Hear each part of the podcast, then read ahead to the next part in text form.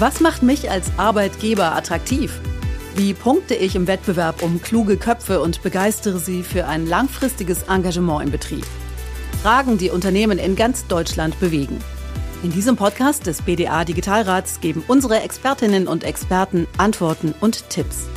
Herzlich willkommen zu Stand by Me.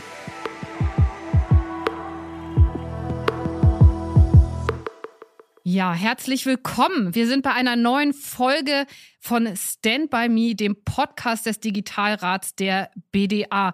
Heute geht es um das Thema Recruiting und ich freue mich sehr auf das Gespräch mit Barbara Wittmann. Sie ist Mitglied der Geschäftsleitung und Country Managerin DACH von LinkedIn und mit Dr. Gunther Wopser. Er ist Geschäftsführer der Lauda Dr. R. Wopser GmbH und Co. KG. So, ich finde das immer schön eigentlich, wenn die Gäste sich ein bisschen selber vorstellen. Ich fange mal mit dir, Barbara, an. Also LinkedIn kennen wir, glaube ich, alle.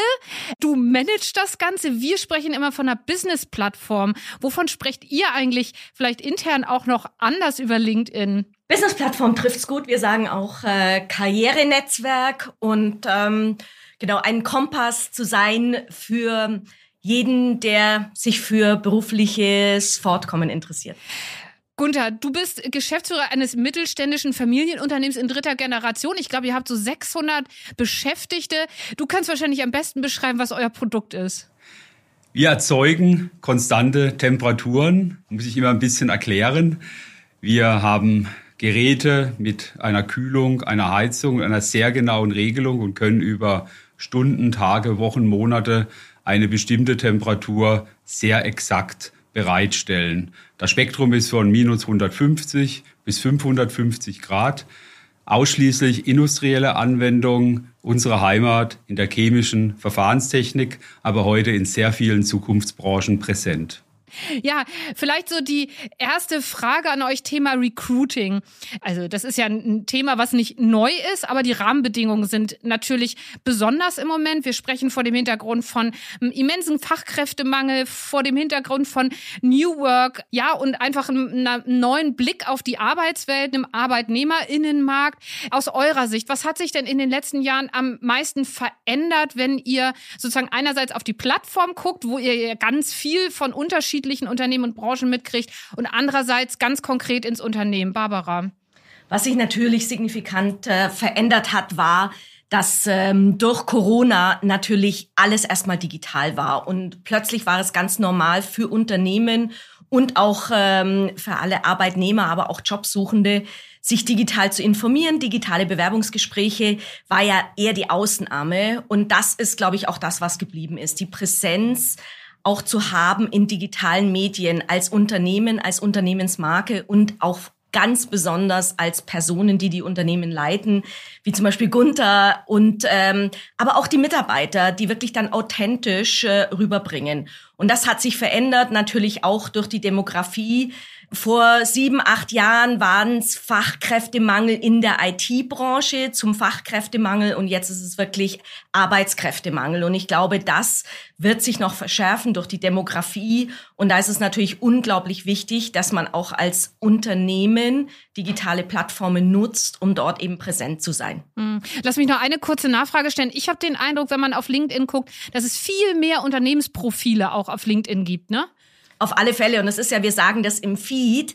Und dort sieht man eben genau die Nachrichten von Unternehmen und äh, immer mehr, weil wenn wir natürlich keine Inhalte haben, dann können wir auch äh, das natürlich nicht äh, entsprechend den Interessen matchen. Und absolut, wir haben ähm, ja sehr äh, großes Wachstum auch gesehen im deutschsprachigen Raum, Deutschland, Österreich, Schweiz. Wir haben jetzt 21 Millionen Mitglieder und das äh, ist auch deutlich breiter geworden. Wir sehen auch Sportler am Ende ihrer Karriere, die dann natürlich den Weg weg von Sport ins Business äh, finden. Politiker, Führungskräfte, Mittelständler, kleinere Unternehmen, Startups. Also es ist jetzt nicht mehr nur die eine Zielgruppe, die da ist und auch Inhalte postet. Ja.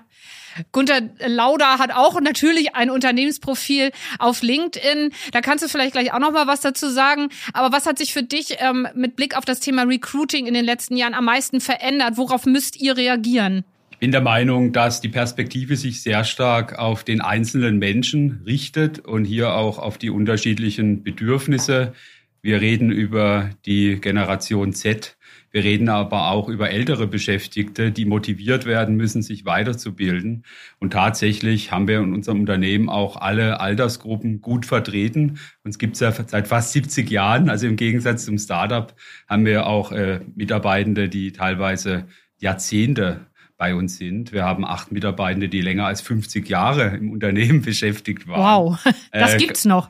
Man hat früher mit 13 eine Ausbildung begonnen. Heute wäre das, glaube ich, Kinderarbeit. Früher hieß es Ausbildung. Ähm, nur so sind solche Karrieren möglich. Ähm, also mir ist es wichtig, das ganze Spektrum an Beschäftigten zu sehen. Also der Fokus auf den einzelnen Menschen. Für alle ist meines Erachtens auch wichtig, mehr als früher in der Arbeit eine gewisse Sinnhaftigkeit zu erkennen, nicht nur für das Unternehmen und für einen selbst zu arbeiten, sondern auch einen positiven Beitrag für die Gesellschaft zu leisten. Will aber nicht verhehlen, dass ein gutes Gehalt auch sehr wichtig ist für meine Beschäftigten, gerade in schwierigen Zeiten mit Inflation, mit Preissteigerung, die jeden trifft, ist es auch wichtig, fair ein gutes Gehalt für alle Beschäftigten anzubieten.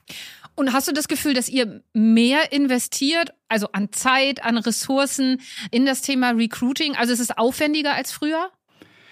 Auf jeden Fall brauchen wir jetzt mehr Beschäftigte durch unser starkes Wachstum. Wir haben 600 Beschäftigte, haben letztes Jahr allein 70 eingestellt. Natürlich für ein Unternehmen viel mehr Arbeit, insgesamt aber tatsächlich auch für den Einzelnen. Wir merken auch, dass junge Menschen knapper werden, dass sie sehr viele Möglichkeiten haben, dass sehr viele um junge Menschen buhlen. Das merken wir insbesondere auch bei den Ausbildungsplätzen, wo wir immer gerne auch mehr ausbilden möchten als gewohnt. Barbara, das äh, Gunther hat ja gerade schon sozusagen so auch Bewegung ne, ähm, beschrieben. Ihr habt ja über die Plattform LinkedIn auch einfach einen guten Überblick, was ist an Bewegung so generell auf dem Arbeitsmarkt. Wir sprechen ja gleich auch noch über das Thema Recruiting vor dem Hintergrund von Fachkräftebedarf. Was nehmt ihr da für Bewegung wahr? Welche Branchen sind besonders betroffen? Wir haben mit Gunther hier einen Mittelständler. Sind es besonders die, die auch äh, kämpfen müssen um Arbeitskräfte oder die Konzerne? Was, was ist da gerade so euer Erkenntnisstand? Also es sind natürlich ähm, viele Unternehmen vertreten, auch ähm, egal wie groß und in welchen Branchen. Und ähm, es gibt natürlich Bereiche, die sehr speziell sind, wie zum Beispiel gerade ein Lehrer, der auch ein Beruf ist, der gesucht wird, äh, da ist natürlich der Bewerbungsprozess bisschen ein anderer, weil, weil natürlich die Ausbildung sehr klar geregelt ist. Aber alles, was ähm, wirklich Industrie ist, ähm, Service, ähm, auch Gesundheitswesen ist vertreten und immer mehr vertreten. Was sehen wir für Trends? Natürlich durch Corona bedingt hybrides Arbeiten ist enorm wichtig. Also dass ganz klar beschrieben wird, was ist möglich an Flexibilität. Und ich gebe Gunther auch recht, ähm, wenn wir Umfragen machen, dann bekommen wir zurückgespielt, ähm, faire Bezahlung ist nach wie vor sehr wichtig und auch wichtiger. An zweiter Stelle kommt wirklich Flexibilität im Zusammenhang mit Work-Life. Äh, Bedeutet aber nicht, alle wollen die Vier-Tage-Woche, sondern es geht wirklich um die Flexibilität und dann natürlich auch die Werte. Und da wird eben auch erwartet, dass es explizit erwähnt wird, auch von den Führungskräften. Und es reicht eben nicht mehr, dass eine Unternehmensvision oder die Unternehmenskultur beschrieben wird, sondern stehen die Führungskräfte dahinter? An welchen Manager berichte ich? Also es bleibt jetzt nicht nur die äh, Geschäftsleitung, sondern eben wirklich alle diejenigen, die dann eben auch ähm, die Vorgesetzten sind. Und gerade wenn man über Azubi spricht, wie sieht mein Team aus? Wer bildet mich aus? Und, und auch gerade das mittlere Management. Und das sagen wir auch, ist sehr, sehr wichtig, dass da auch eine Visibilität und eine Präsenz da ist. Also oft ist es ja, man sieht die Geschäftsführung und dann vielleicht diejenigen, die Praktikanten, die Social Media machen oder die jüngere Generation. Aber eben genauso, so die, dieses mittlere Management ist enorm wichtig. Und was wir natürlich auch sehen, die Generationen. Also es ist nicht mehr LinkedIn ist nur noch für die Jungen und digital absolut nicht.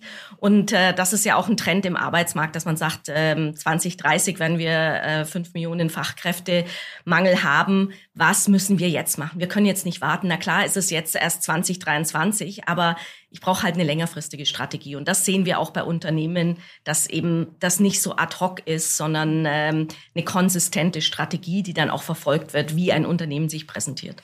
Also kann man vielleicht sogar sagen, die aktuelle Situation und die Suchenden, die Fachkräfte fordern auch die Unternehmen nochmal auf eine ganz neue Weise heraus. Also ich habe jetzt bei dir gehört, Barbara, dass auch mehr mh, hm, Informationsbedarf besteht auf Seiten derer, die sich umorientieren orientieren wollen oder orientieren wollen. Und sozusagen, du hast auch gerade das Langfristige angesprochen. Also es geht nicht mehr um so einen kurzen, coolen Eindruck und um eine, so eine kurze, lustigen Trailer, sondern es geht schon auch darum, nachhaltig zu zeigen, also wie attraktiv man als Arbeitgeber ist. Ne? Das, ähm, das fordert ja Unternehmen auch raus. Fühlst, fühlst du dich, Gunther, äh, als Mittelständler und Familienunternehmer da auch auf besondere Weise herausgefordert, auch gegenüber Konzernen?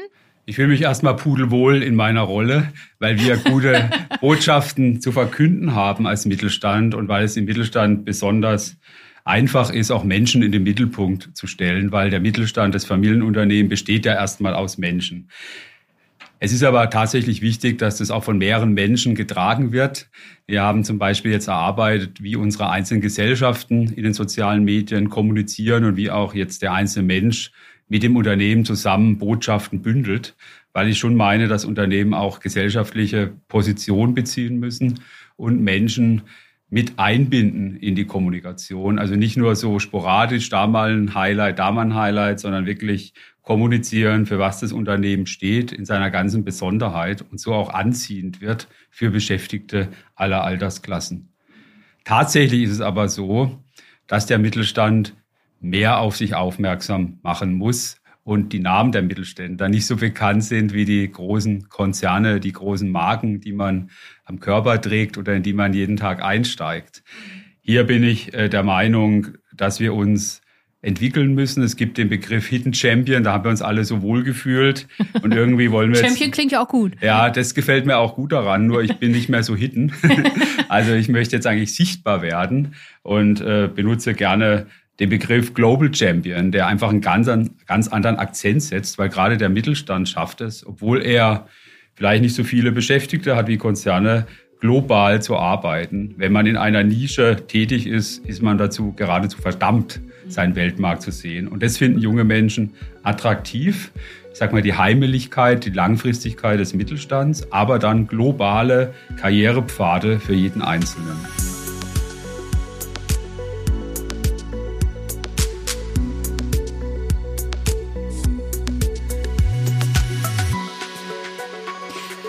Beide mal auch so die Frage, gibt es irgendwie besonders erfolgreiche Instrumente des Recruitment oder kann man das jetzt so gar nicht mehr sagen, weil es eigentlich der ganze Prozess ist, der zählt? Oder gibt es irgendwie besonders erfolgreiche Instrumente? Also ist es jetzt irgendwie der lustige Bewerbungsfilm, der auf das Unternehmen aufmerksam machen soll? Oder ist es irgendwie dann doch nochmal wieder die Anzeige in irgendeiner, also gibt es, gibt es da irgendwie was, wo ihr so auch einen Tipp, also gerade auch so an äh, mittelständische Unternehmen, vielleicht auch an kleine mittelständische Unternehmen geben könnt? So was, was zieht besonders? Also ich würde sagen Netzwerken und wirklich nicht nur Netzwerken digital auf LinkedIn, sondern sich zu überlegen, mit wem kann ich kooperieren?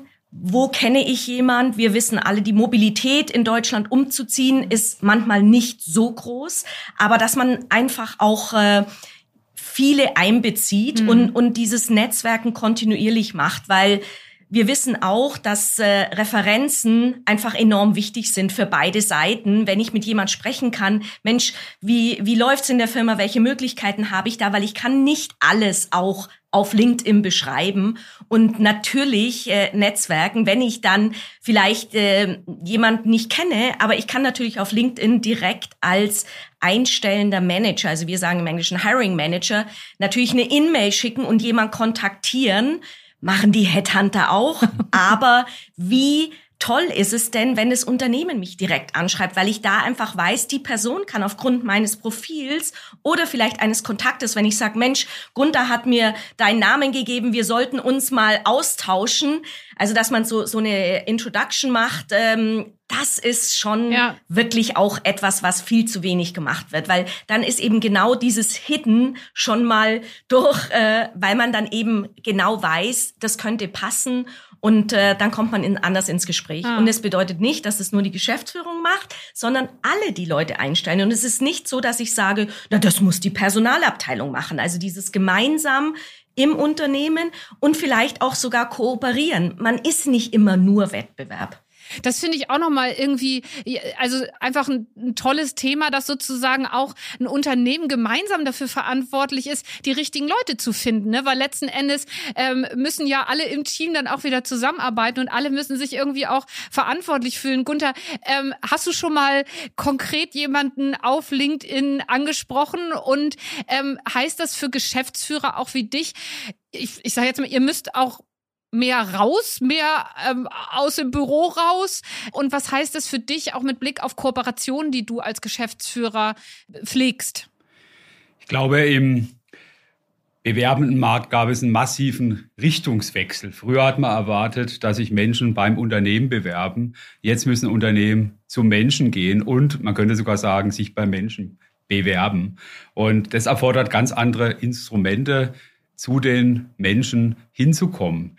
Wir sind sehr erfolgreich, indem wir direkt an die Hochschulen gehen, aber nicht, wenn wir einen Tisch aufbauen und, und ein Poster. Roll-up. Ein Roll-up. äh, sowas zu meiner Studierendenzeit, das ist schon lange her. Äh, heute gehen wir in die Vorlesung und äh, halten Unterricht äh, Ach, cool. und lehren. Ähm, zum Beispiel über Themen wie Transformation, Mittelstand, und machen so aufmerksam, nicht nur auf das eigene Unternehmen, sondern auf den Mittelstand. Es ist mir auch eine Herzensangelegenheit, für den Mittelstand zu werben. Und die stärkste Rekrutierung, die wir als Unternehmen haben, ist tatsächlich, wenn einzelne Mitarbeitende über soziale Medien, Medien Menschen kontaktieren und meine große Spezialität, äh, das tatsächlich zu tun. Unser, unser Leiter Produktion habe ich so gewonnen. Die stärksten Mitarbeitenden suchen dem Moment gar keinen neuen Job, ja, aber indem er sagt, äh, ich habe Ihr Profil gesehen, ich bin geschäftsführender Gesellschaft eines Mittelständlers, wollen wir sprechen, muss ich sagen, fühlt sich der Einzelne schon erstmal geschmeichelt und geehrt. Es ist nochmal was anderes, als wenn es ein Headhunter macht oder jemand aus der Personalabteilung. Ja, aber es ist wichtig, dass es alle machen. Und inzwischen machen es auch meine Mitarbeiter in der Personalabteilung, indem sie Profile anschauen, kontaktieren, aber indem wir natürlich auch äh, Anzeigen schalten, die man ja sehr zielgruppengerecht platzieren kann. Ich möchte aber nochmal den Begriff des äh, Miteinanders aufgreifen und auf eine Aktion aufmerksam machen, die ich jetzt ins Leben gerufen habe. Ich habe eine gemeinnützige GmbH gegründet, die heißt Future Labs, sehr generischer Begriff. Wir wollen aber mit den Future Labs die Fähigkeiten von jungen Menschen fördern und haben zu diesem Zweck eine Werkstatt eingerichtet, ein offenes Konzept, die an mehreren Tagen die Woche geöffnet hat. Dort konnten junge Menschen ab zwölf reinkommen, verschiedene Stationen ausprobieren und sollen dann über Verknüpfen, über Teambuilding, über Methodeneinsatz, wie zum Beispiel Design Thinking, Herausforderungen unserer Zeit erkennen und lösen. Es hat den einzigen Grund, dass junge Menschen eine gute Ausbildung wählen oder ein Studium wählen, das zu ihnen passt. Und hier finde ich es ganz wichtig, dass wir als Unternehmen, als Mittelstand auch etwas leisten. Und es ist mir in kurzer Zeit gelungen, namhafte Unternehmen und auch Stiftungen um mich zu scharen, damit wir eben gemeinsam hier auch was tun können. Zusätzlich zu der Schule ein nahezu einzigartiges Angebot für junge Menschen. Was da so als spannender Punkt hinter dem, was ihr auch beide gesagt habt, steckt, ist ja, ich habe es schon gesagt, wir sprechen ja über Fachkräftemangel. Ne? Nun geht es ja darum, wir brauchen ja eigentlich mehr Fachkräfte. Ne? Ich, äh, das ist jetzt vielleicht beim Thema Recruitment jetzt nicht unbedingt euer zentrales Thema, weil bei euch geht es erstmal darum, dass Leute auf den richtigen Job kommen. Aber geht es nicht dann irgendwie darum, alle fischen irgendwie im gleichen Teich? Und wo kommt sozusagen, wo kommen die neuen Fachkräfte her? Also muss man vielleicht dann auch ein bisschen über den Rand hinaus gucken, dass es sozusagen mehr werden. Ich habe jetzt gerade in der Brand 1 war ein Interview mit einem Unternehmer, der sich darauf konzentriert hat, ausschließlich Langzeitarbeitslose einzustellen. Also was, was sind das für Entwicklungen? Wie nehmt ihr das auch auf der Plattform wahr, Barbara? Und äh, Gunther, was, wie, ja, würde mich einfach deine Meinung dazu auch nochmal interessieren. Dieses Fischen im gleichen Teich wird uns auf Dauer wahrscheinlich nicht den Fachkräftebedarf lösen. Genau, was wir sehen, ist äh, eine Hinwendung zu Fähigkeiten. Warum? Weil sich einfach Fähigkeiten so schnell verändern. Die Studienabschlüsse, die Gunther und ich haben, sind durchaus wichtig und relevant, aber was wir heute an Fähigkeiten nutzen, haben wir wahrscheinlich beide nur teilweise in der Uni gelernt.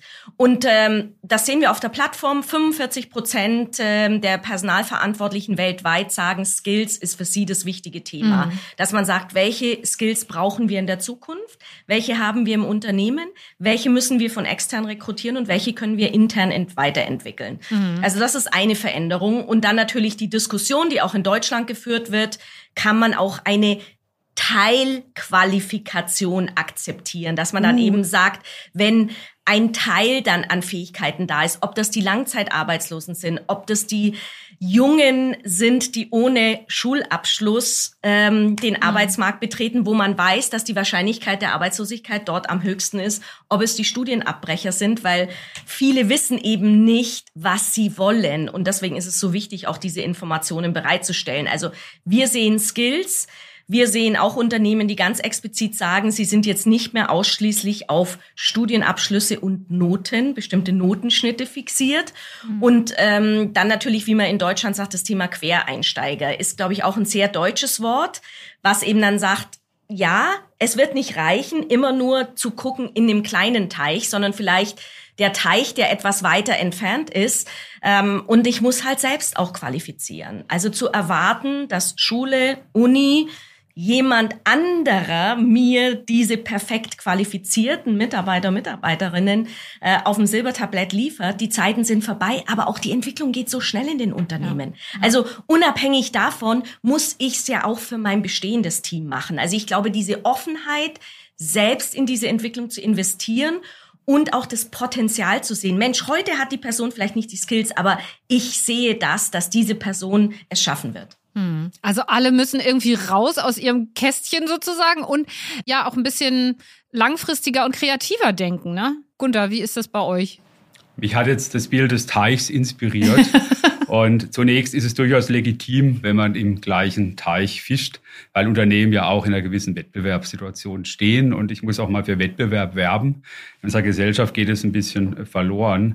Aber natürlich äh, macht es auch regional keinen Sinn, wenn Unternehmen die man auch kennt, sich Fachkräfte abwerben. Deswegen nochmal beim gleichen Teich muss man vielleicht auch kleinere Fische angeln. Kleiner insofern, dass man auch Menschen einstellt, die nicht das Qualifikationsniveau haben, was man früher hatte. Und dann muss man die Arbeit umorganisieren, was wir auch machen, arbeitsteiliger gestalten, Automatisierung einsetzen, um auch Menschen zu beschäftigen, die anderes Qualifikationsniveau haben, vielleicht auch sprachliche Defizite, äh, um dann entsprechend ja, mehr Fische in den Teich zu bringen oder auch äh, andere Fischarten zu genießen. Dann interessiert mich sehr stark der Teich des Nachbarn. Wir haben sehr viele Menschen, die aus ländlichen Regionen in Metropolen pendeln und das Ganze jeden Tag.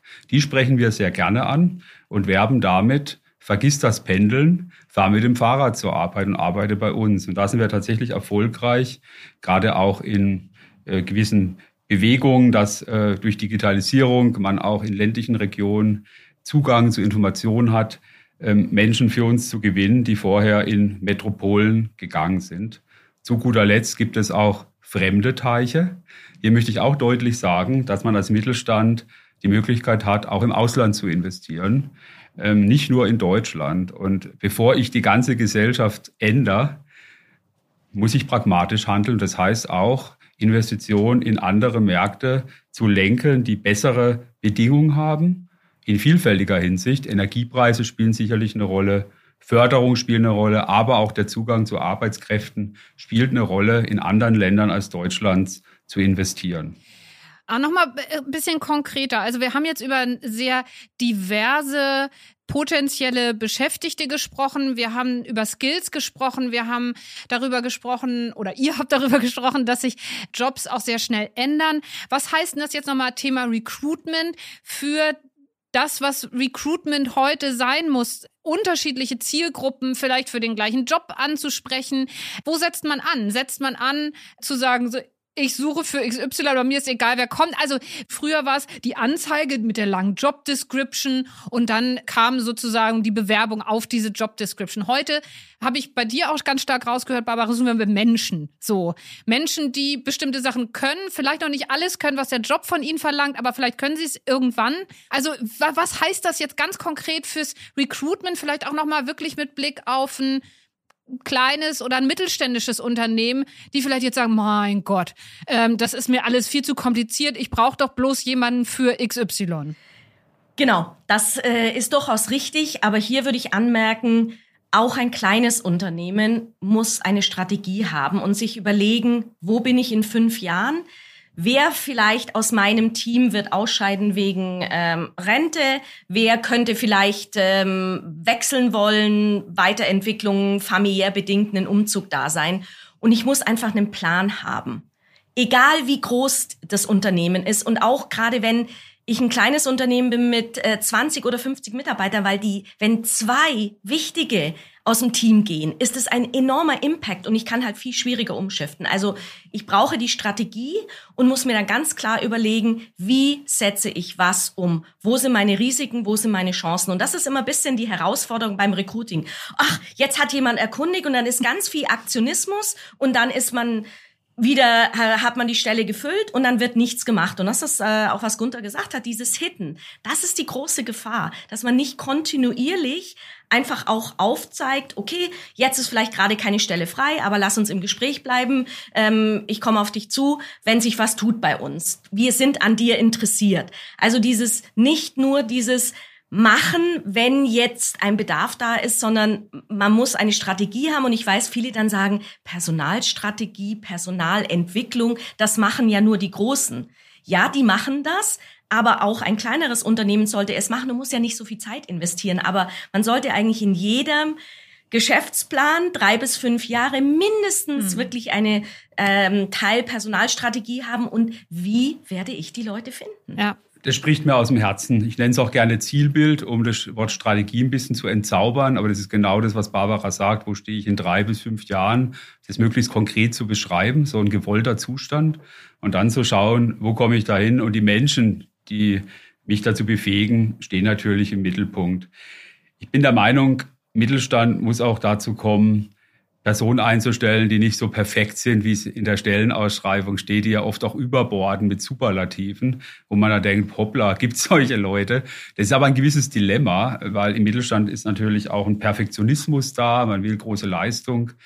Ich denke, das Zauberwort ist dann tatsächlich im Beruf Fähigkeiten zu vermitteln, Personalentwicklung, Talentemanagement, den Einzelnen zu sehen und eben dann die Defizite auszugleichen. Es können fachliche Defizite sein, aber es können natürlich auch Defizite im sozialen Bereich sein, in der Teamarbeit etc., was man nicht unbedingt im Studium so lernt. Und tatsächlich bin ich auch der Meinung, dass sich viel Weiterbildung, viel Weiterlernen jetzt in die Firma verlagert und man entsprechende Strukturen aufbauen muss, um das den Mitarbeitenden zu ermöglichen.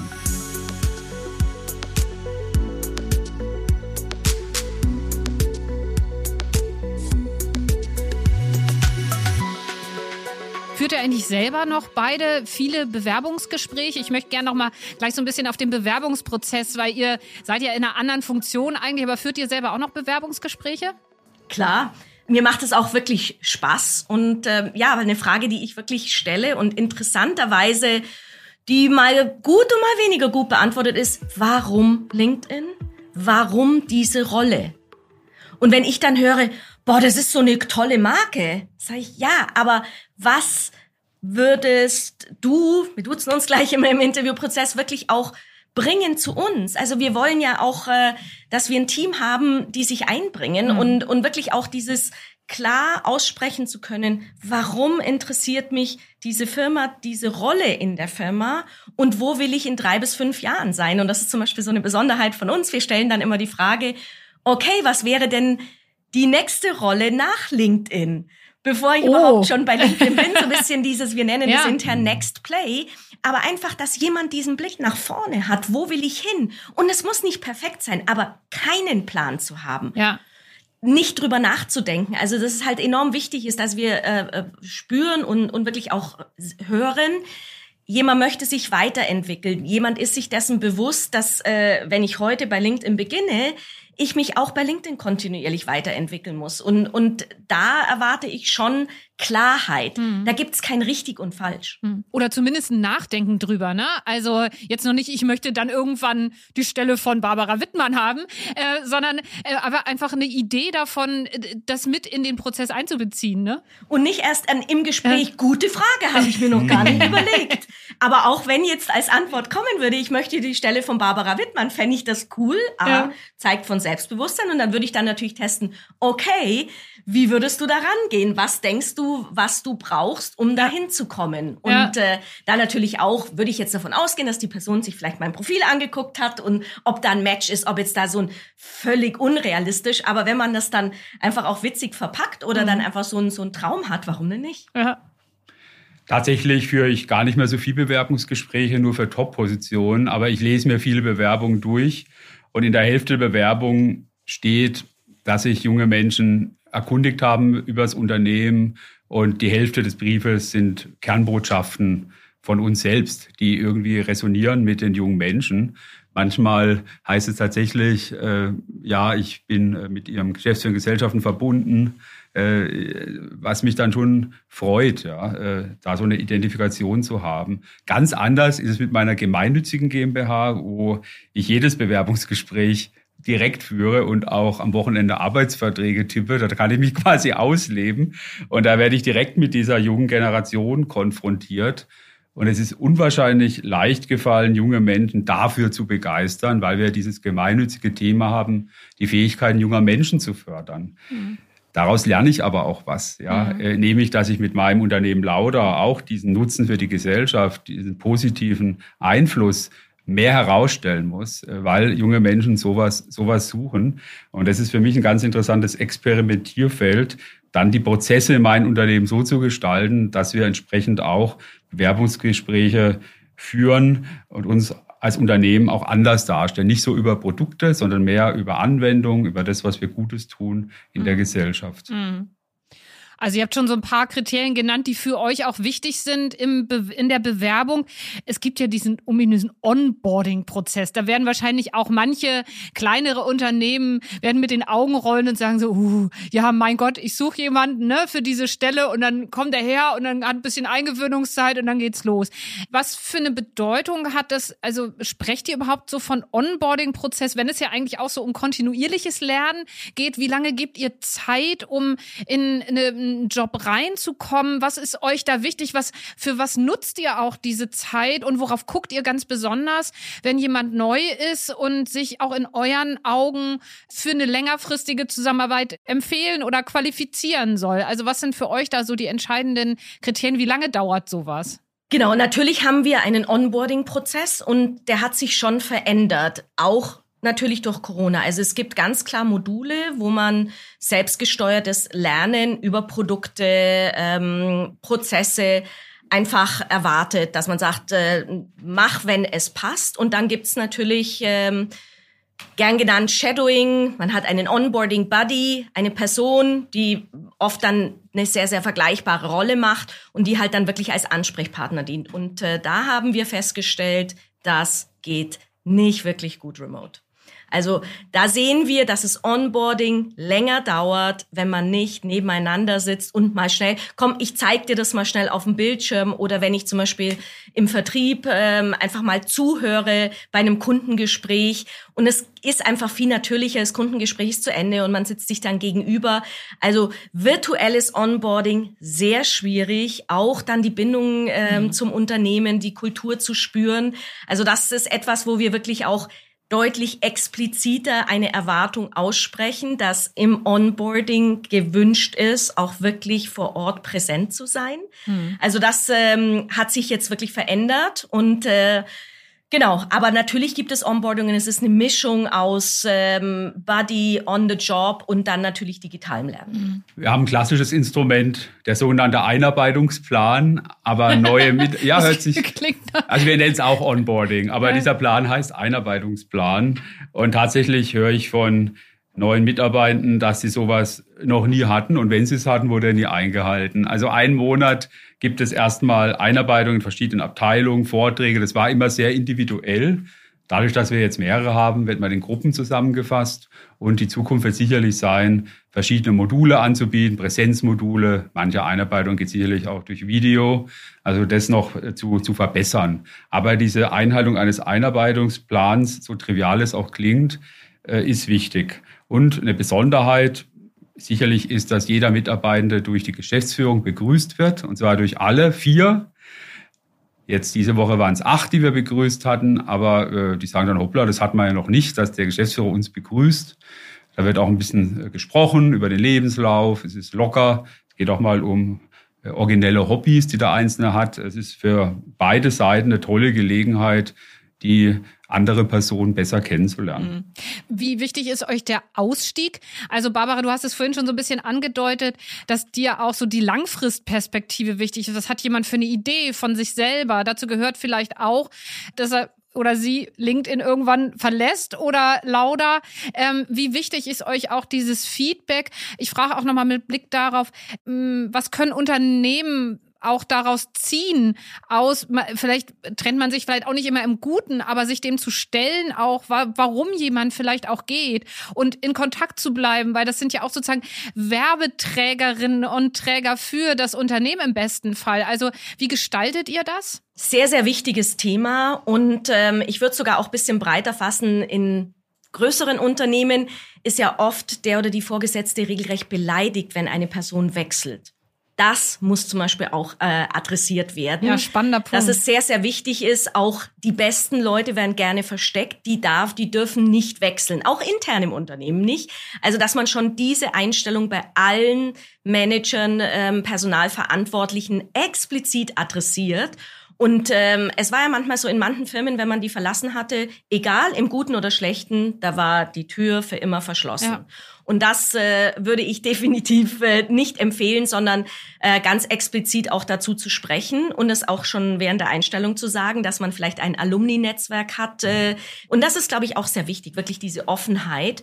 Ich sage immer, man sieht sich immer zweimal im Leben mindestens. Und deswegen ist es sehr, sehr wichtig, auch so, so ein, ein ähm, Verlassen eines Unternehmens mit sehr viel Wertschätzung zu gestalten. Weil mhm. wenn die Mitarbeiter zurückkommen und manchmal ist es ja familiär bedingt und äh, Erfahrungen woanders sammeln, dass sie über den Tellerrand blicken, ist, ist ja wirklich äh, wichtig. Und ich hatte es vorhin schon gesagt, wir sprechen ja auch innerhalb unserer regelmäßigen Entwicklungsgespräche über Nextplay. Mhm. Du bist jetzt drei Jahre in der Rolle was wäre für dich der nächste Schritt? Und manchmal kann das im Gespräch sein, ja, da haben wir gerade nichts. Hast du dir auch überlegt, vielleicht den Schritt nach draußen zu gehen? Weil es ist manchmal besser, als wirklich dann zu lange in den Rollen zu sein. Und wir sehen zum Beispiel, sechs von zehn Leuten sagen, sie könnten sich vorstellen zu wechseln. Mhm, ja. Aber wenn man dann die Betriebszugehörigkeit anguckt, ist es wirklich 60 Prozent, und das ist genau die gleiche Zahl, sind fünf Jahre. Natürlich ist okay. die Generation X, das ist äh, von 65 bis Jahrgang 80 geboren, eher zehn Jahre, wenn wir uns die Profile anschauen in Deutschland. Und die Gen Z sind ja noch nicht so lange im Arbeitsleben und am Anfang wechselt man ja auch häufiger. Aber der Wunsch zu wechseln ist groß. Mhm. Es wird dann doch nicht gemacht und ich glaube, dass da auch viel Unzufriedenheit mhm. entsteht. Ja, und das ist, glaube ich, auch sehr, sehr wichtig, immer mal wieder dazu, so, so ohne ich darf nicht drüber sprechen und, und ohne dieses emotionale Element, so der kündigt bei mir, der will nicht mhm. mehr in meinem Team sein. Und, mhm. und das ist, glaube ich, sehr wichtig, auch für Unternehmen, wenn man in diesen ganzen Talentstrategie, wie schaffe ich es äh, dort eben die richtigen Personen auf den richtigen Stellen zu haben, zu halten und zu finden. Mhm. Also vielleicht gerade vielleicht auch nochmal in kleineren Unternehmen ist das natürlich auch nochmal, dass man sich vielleicht beleidigt fühlt, vielleicht persönlich betroffen fühlt, weil jemand anders für sich eine persönliche Entscheidung trifft. Was muss sich da sozusagen auch an der Haltung der Geschäftsführung, der Personalleitung oder wie auch immer der, der Führungskräfte ändern, um das auch als positives Feedback zu nehmen, Gunther? Oder? Zunächst kann ich das bestätigen, dass man schon bei einigen enttäuscht ist. Nicht bei jedem, aber bei vielen wünscht man sich, dass sie zurückkommen. Das vereinbaren wir dann auch. Also das Ausstiegsgespräch findet immer mit einem Geschäftsführer statt. Das Ganze ist auch in einem Prozess beschrieben und wäre auch jetzt mein Tipp für kleinere Unternehmen, auch mal so einen Prozess äh, festzuschreiben, damit er eine Verbindlichkeit hat. Ganz, ganz wichtig. Mir ist es ein paar Mal schon passiert, dass Menschen die gekommen sind, große Erwartungen hatten, vielleicht auch durch LinkedIn, wie man sich nach außen präsentiert, die dann innen nicht gehalten wurden. Und die haben dann gesagt, Gunther, ich bin deswegen gekommen, es war dann anders und jetzt gehe ich halt wieder nach zwei, drei Jahren.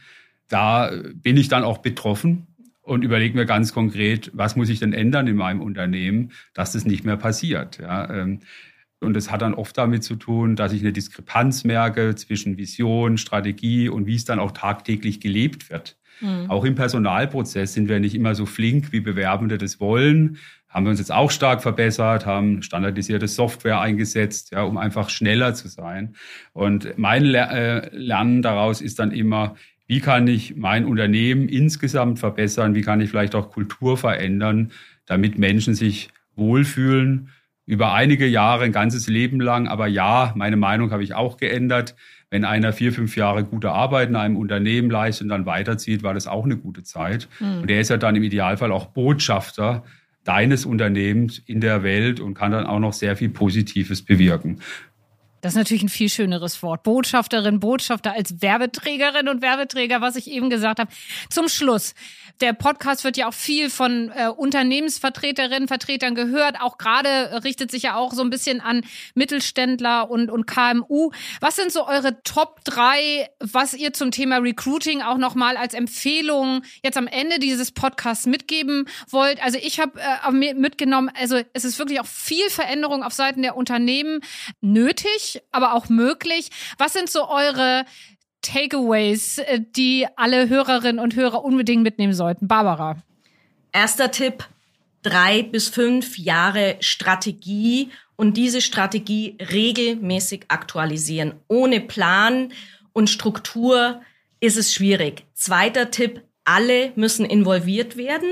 Es muss natürlich die Geschäftsführung dahinter stehen und dann eben auch äh, alle Personalverantwortlichen und Führungskräfte. Und es ist nicht die Sache der Personalabteilung. Und drittens machen. Und da ist Kommunikation enorm wichtig.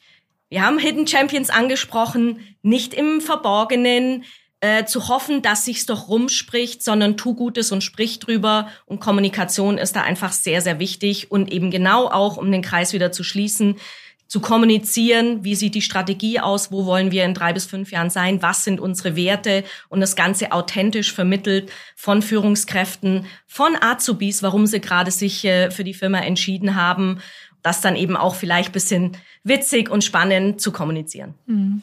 Meine Tipps schließen sehr gut an.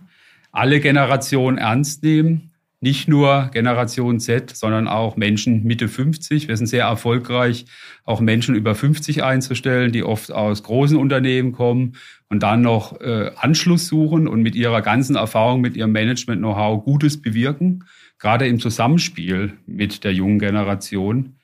Lebenslange Karrieren durch Talentmanagement ermöglichen im Unternehmen, lernen als alltägliche Herausforderung zu akzeptieren und sich nicht auf das Schul- oder Hochschulwissen vor Jahrzehnten zu verlassen. Und drittens, ganz wichtig, für inhabergeführte Unternehmen den Kulturwandel aktiv vorantreiben, das Persönliche bewahren, aber auch Entscheidungen dort zu fällen, wo die Kompetenz ist, also gerne äh, niedriger in den Hierarchien. Und dann ist aber wichtig, weil es auch eine Art Dilemma ist, wenn man Patriarch ist, kann man natürlich eine Firma auch kontrollieren. Wenn Entscheidungen dezentral sind, fehlt einem so ein bisschen diese Kontrolle. Und dann habe ich gelernt, dass es wichtig ist, das große Ganze sicherzustellen. Da haben wir jetzt eine ganz direkte Brücke mit der Strategie. Ich habe, äh, würde sagen, Vision, Strategie, Werte und auch gewisse Leitlinien im Umgang, die mit den Werten korrespondieren. Ganz wichtig, bei dezentralen Strukturen trotzdem das große Ganze sicherstellen. Ich danke euch ganz herzlich für dieses erkenntnisreiche Gespräch. Ich habe total viel mitgenommen. Es war mir eine große Freude. Barbara Wittmann, Gunther Wopser, ich habe mich sehr gefreut. Mein Name ist Julia Kropf, ich bin freie Moderatorin und ich wünsche euch noch einen schönen Tag. Das war Stand By Me, der Podcast des BDA Digitalrats. Mehr Infos unter www.futurework.online.